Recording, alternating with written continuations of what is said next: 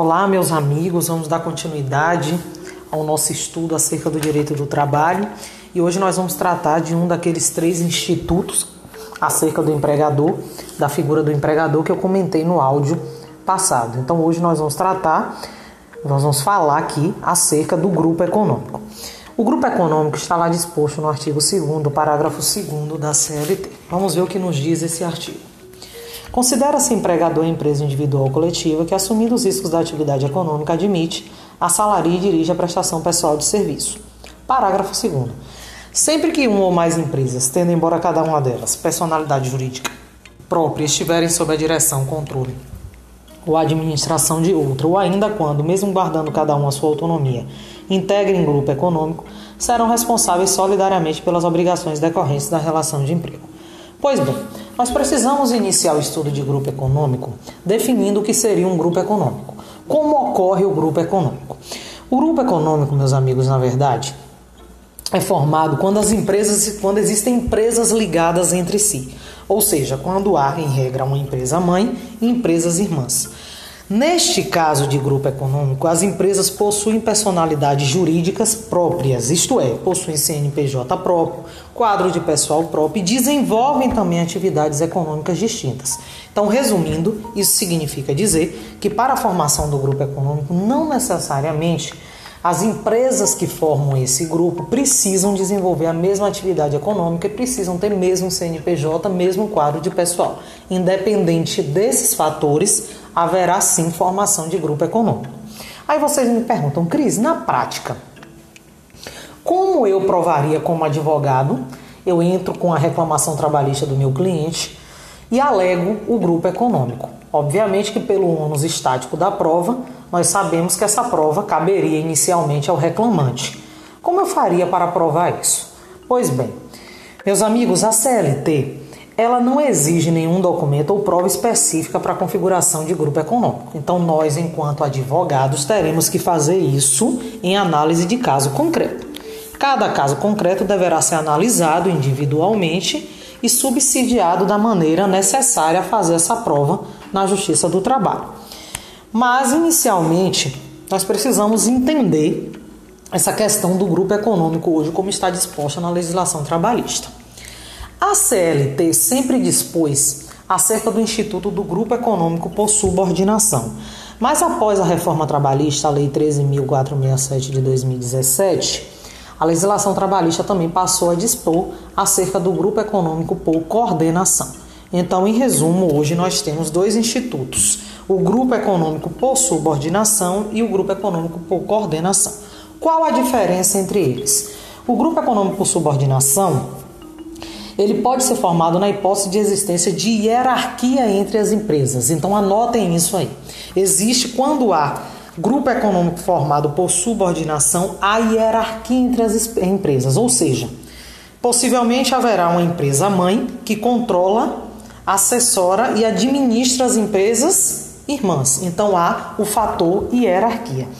E para a prova de formação desse grupo econômico por subordinação é dispensável demonstrar então que há uma relação de controle entre uma ou mais empresas em relação às demais empresas integrantes a esse grupo. E o grupo econômico por coordenação, a reforma trabalhista inovou ao prever essa possibilidade de formação de grupo econômico, e de acordo com o dispositivo lá do parágrafo 2, as empresas precisam, mesmo guardando autonomia entre elas, estará configurado o grupo econômico. Como? Pode ser formado entre empresas que guardam autonomia em relação às outras, desde que seja demonstrada a coordenação, a atuação conjunta entre elas. Então, qual seria essa diferença entre grupo econômico por subordinação e grupo econômico por coordenação? No grupo econômico por subordinação, nós temos o fator hierarquia. Existirá uma empresa mãe coordenando e controlando empresas irmãs. E no grupo econômico por coordenação, nós temos empresas autônomas entre si, mas que se coordenam entre si. Não há uma hierarquia, mas há uma coordenação entre elas.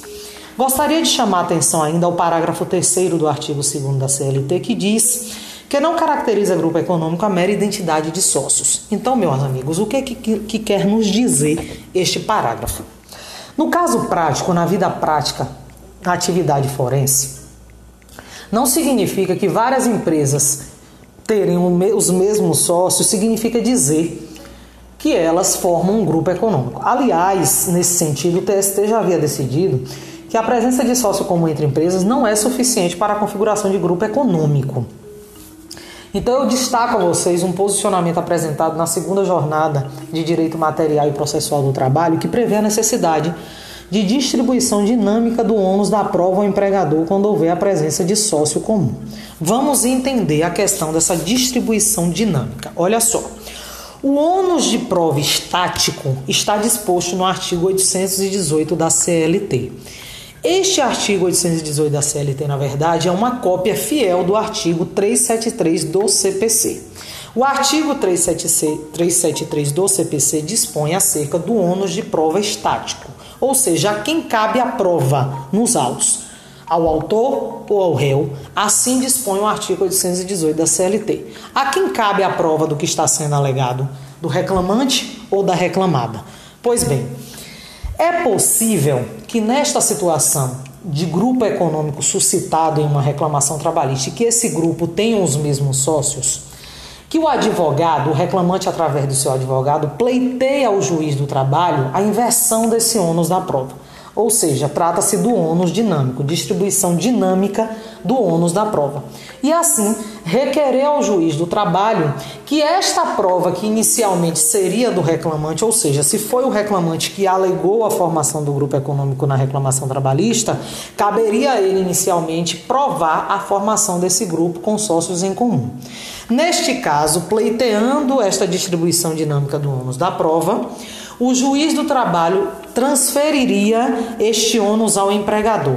Ou seja, ao invés do reclamante provar a formação do grupo econômico, o empregador passaria a ter que provar que não há formação de grupo econômico, mesmo existindo sócios em comum. Essa seria a ideia. Pois bem, meus amigos, existe uma consequência jurídica extremamente importante em formação de grupo econômico. Por isso, na atividade forense, Muitos advogados da parte reclamante alegam essa formação de grupo econômico, porque a consequência jurídica do reconhecimento desse grupo é exatamente a responsabilidade solidária entre as empresas, ou seja, se uma delas não quitar os débitos trabalhistas, as demais serão responsáveis. Cuidado, meus amigos. Façam aí esse adendo Outro aspecto importante para caracterizar o grupo empresarial é a finalidade lucrativa, ou seja, o grupo deve exercer atividade econômica. Todas as empresas do grupo devem exercer atividade econômica. Se as empresas do grupo não exercerem atividades econômicas, são, são atividades sem fins lucrativos, não acarretará, acarretará a formação do grupo é econômico para fins trabalhistas e, óbvio, consequentemente, que não haverá responsabilidade solidária entre elas. Saindo dessa questão, vamos tratar então desta em relação a essa solidariedade no reconhecimento de grupo econômico. Isso é muito importante, porque havendo a, a, o reconhecimento dessa solidariedade, todas as empresas do grupo, independente das atividades econômicas, que elas desenvolvam, todas serão responsáveis por todos os débitos trabalhistas daquele ex-empregado. Então, aquele ex-empregado, na prática forense, olha lá, aquele ex-empregado, através do seu advogado, poderá inserir no polo passivo da reclamação trabalhista todas as empresas do grupo econômico ou apenas uma. Colocando apenas uma no polo passivo, ele poderá chamar as outras no processo, por exemplo, de execução, dentro do, do da, desse processo trabalhista. O TST entende que se já houve o reconhecimento da, da, desse grupo econômico, não há. Se há o reconhecimento, né, visivelmente há a formação de um grupo econômico, não há necessidade do reclamante inserir no polo passivo todas as empresas. É, se vocês questionarem a mim, Cris, como você faria? Bem, na prática forense eu costumo colocar no polo passivo todas as empresas do grupo. Eu já coloco inicialmente todas as empresas no polo passivo. Mas enfim, eu preciso que vocês compreendam o que é essa diferença entre responsabilidade solidária e subsidiária. A responsabilidade solidária significa que todas as empresas elas são responsáveis integralmente pelo débito, podendo o trabalhador inclusive cobrar de apenas uma empresa ou de todas elas ao mesmo tempo, como eu falei a vocês, incluindo no polo passivo. Caberá ao empregado, obviamente o reclamante, através do advogado, tomar essa decisão. Já na responsabilidade subsidiária, há uma ordem de preferência. Aciona-se primeiro o devedor principal. Ou seja, você aciona primeiro a empresa para a qual você prestou serviço. Se ela não quitar os débitos trabalhistas, aí você pleiteia sejam inseridas as demais empresas que formam aquele grupo econômico. Pois bem, pessoal, dos impactos da reforma trabalhista que nós tivemos em relação ao grupo econômico na figura do empregador foi exatamente a inserção deste grupo por coordenação. Então, hoje, hoje pode haver pelo juiz do trabalho o reconhecimento da formação do grupo econômico tanto por subordinação ou coordenação.